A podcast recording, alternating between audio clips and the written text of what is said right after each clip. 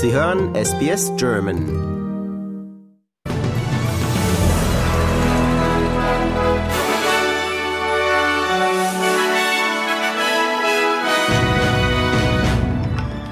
Qantas verbucht Milliardengewinne. Die Kampagne für eine indigene Stimme im australischen Parlament startet heute offiziell in Adelaide. Und US-Präsident Biden sagt europäischen NATO-Ländern bei Gipfeltreffen Beistand zu.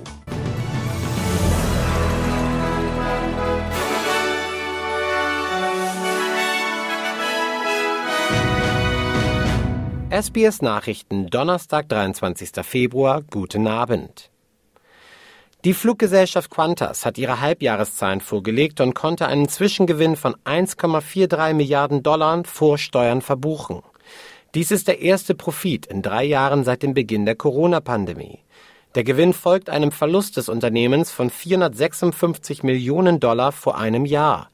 Der CEO der Fluggesellschaft, Alan Joyce, sagte, der hohe Umsatz sei das Resultat des hohen Bedarfs an Flügen. The first is travel demand, which remains very robust, particularly leisure travel. That flows into the second factor, which is higher yields, particularly given most international airlines are still working to restore capacity back to pre-COVID levels. And the last driver is the $1 billion in restructuring benefits that are flowing through to our bottom line. Joyce warnte ebenfalls, dass die Flugticketpreise nicht wieder auf ein Niveau wie noch vor der Pandemie sinken werden.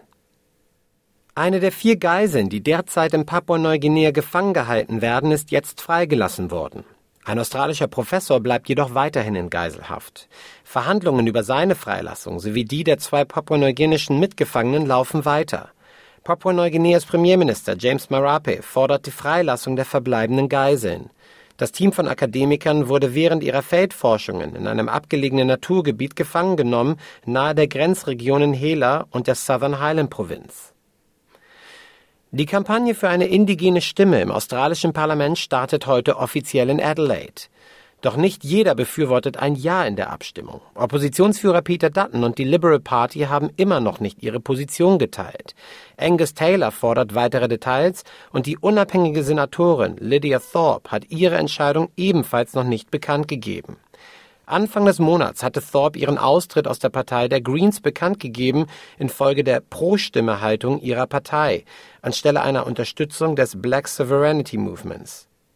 Thorpe erklärte gegenüber der ABC, es gebe eine progressive Nein-Haltung, die nichts mit der Haltung von beispielsweise Peter Dutton oder Pauline Hanson zu tun habe. I'm not about to cause trouble or be a divisive figure like everybody says that I am. I want what's best for our people today. Today. Implement the Royal Commissions into Aboriginal deaths in custody. Stop the death toll on our people. Stop the removal of children. We have 22,000 Aboriginal and Torres Strait Islander children in out of home care today. And people come together and and have morning teas for Sorry Day and morning teas for closing the gap. It's an absolute insult. Chinas oberster Diplomat hat nach einem Treffen mit Russlands Präsidenten Wladimir Putin in Moskau versprochen, die Kooperation zwischen seinem Land und Russland zu vertiefen. Wang Yis Russlandreise folgte einer Warnung der USA an die chinesische Regierung, Material zur Unterstützung der russischen Invasion in der Ukraine bereitzustellen. Wang erklärte, die chinesisch-russischen Beziehungen seien solide und werden jeder Belastung durch die internationalen Umstände standhalten. I am ready to exchange views with you, my dear friend, on issues of mutual interest, and I look forward to reaching new agreements. Russlands Präsident Wladimir Putin sagte, Chinas Präsident Xi Jinping werde Russland ebenfalls besuchen und die Beziehungen der beiden Länder hätten neue Sphären erreicht.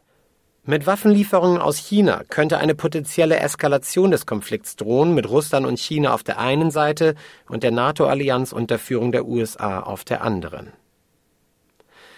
Die osteuropäischen NATO-Mitgliedstaaten haben beschlossen, ihre militärische Abschreckung um Verteidigung zu verstärken.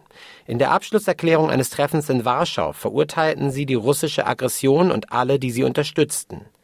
Russland habe sich mit dem Einmarsch in die Ukraine schwer verkalkuliert, heißt es in dem Text. An den Gesprächen in Polen nahm auch US-Präsident Biden teil. Er sagte den neuen osteuropäischen NATO-Ländern Beistand für den Fall eines Angriffs zu. Die USA würden jeden Zentimeter der NATO verteidigen, so der US-Präsident. Mindestens elf Palästinenser sind bei Razzien der israelischen Streitkräfte in der Stadt Nablus in der Westbank gestorben und Dutzende weitere wurden dabei verletzt.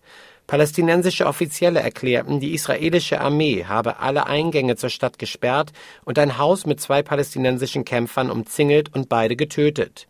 Palästinas Gesundheitsministerium erklärte, dass insgesamt 102 Personen verletzt worden seien, sechs davon kritisch. 82 hätten Schussverletzungen erlitten, so das Ministerium. Die israelischen Streitkräfte erklärten, drei bewaffnete Männer seien getötet worden und es habe keine israelischen Verletzten gegeben. Das Militär untersuche derzeit weiter andere palästinensische Todesfälle und Verletzungen. Dieser Major der Golani-Brigade der israelischen Streitkräfte sagte, die Razzia diene der Ergreifung von Terroristen. Today, the Golani Commando, together with the Special Police Unit fighters and in cooperation with the Shin Bet, worked to arrest wanted persons who are involved in terrorist incidents and in planning attacks in the area. The Special Police Unit's fighters neutralized the wanted people who shot at them, and we worked to isolate the area in the face of tens of armed men who fired at the forces. Sorge über die aktuelle Situation äußerten unter anderem die Vereinigten Staaten. Diese seien zutiefst besorgt über das Maß an Gewalt im Zusammenhang mit der Razzia und das Land sprach den betroffenen Familien sein Beileid aus. Ein außer Kontrolle geratenes Grasfeuer nahe der Stadt Flowerdale im Bundesstaat Victoria wütet nun schon drei Tage in Folge. Die staatliche Feuerbehörde erklärte, obwohl das Feuer herabgestuft wurde auf den Status Watch and Act, könnte sich die Situation schnell verschlimmern, nachdem das Feuer bereits über Nacht auf eine Größe von 800 Hektar gewachsen war. Ein 71-jähriger Mann wurde derweil von Ermittlern verhaftet und unter Auflagen wieder freigelassen. Die Temperaturen in Victoria liegen heute bei teils über 30 Grad Celsius. Und jetzt Meldungen vom Sport. In der Fußball Champions League hat sich RB Leipzig im Achtelfinale Hinspiel gegen Manchester City mit einem Unentschieden getrennt. Nachdem City 1 zu 0 in Führung gegangen war, konnten die Leipziger in der zweiten Halbzeit den Ausgleich erzielen.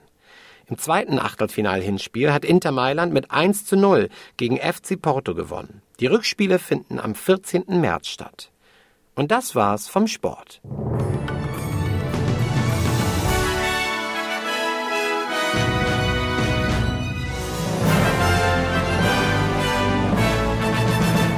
Die Wechselkurse. Heute erhalten Sie für einen australischen Dollar 64 Eurocent, 68 US-Cent oder 63 Schweizer Rappen. Das Wetter heute in Mitteleuropa. Berlin Schauer 12 Grad, Frankfurt Schauer 12 Grad, Wien bewölkt 13 Grad und in Zürich, da gibt es Schauer bei 12 Grad. Das Wetter morgen in Australien. Perth sonnig 30 Grad, Adelaide teils bewölkt 27 Grad, Hobart meist sonnig 32 Grad, Canberra teils bewölkt bei 26 Grad, Brisbane Schauer 27 Grad, Melbourne sonnig 33 Grad und in Sydney da wird es morgen teils bewölkt bei 26 Grad.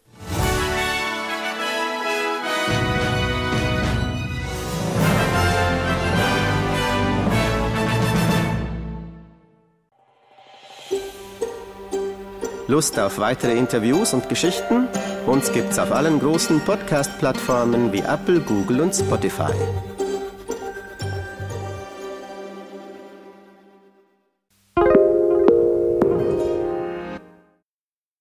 Get ahead of postage rate increases this year with Stamps.com. It's like your own personal post office. Sign up with promo code PROGRAM for a four week trial plus free postage and a free digital scale. No long term commitments or contracts. That's Stamps.com code PROGRAM.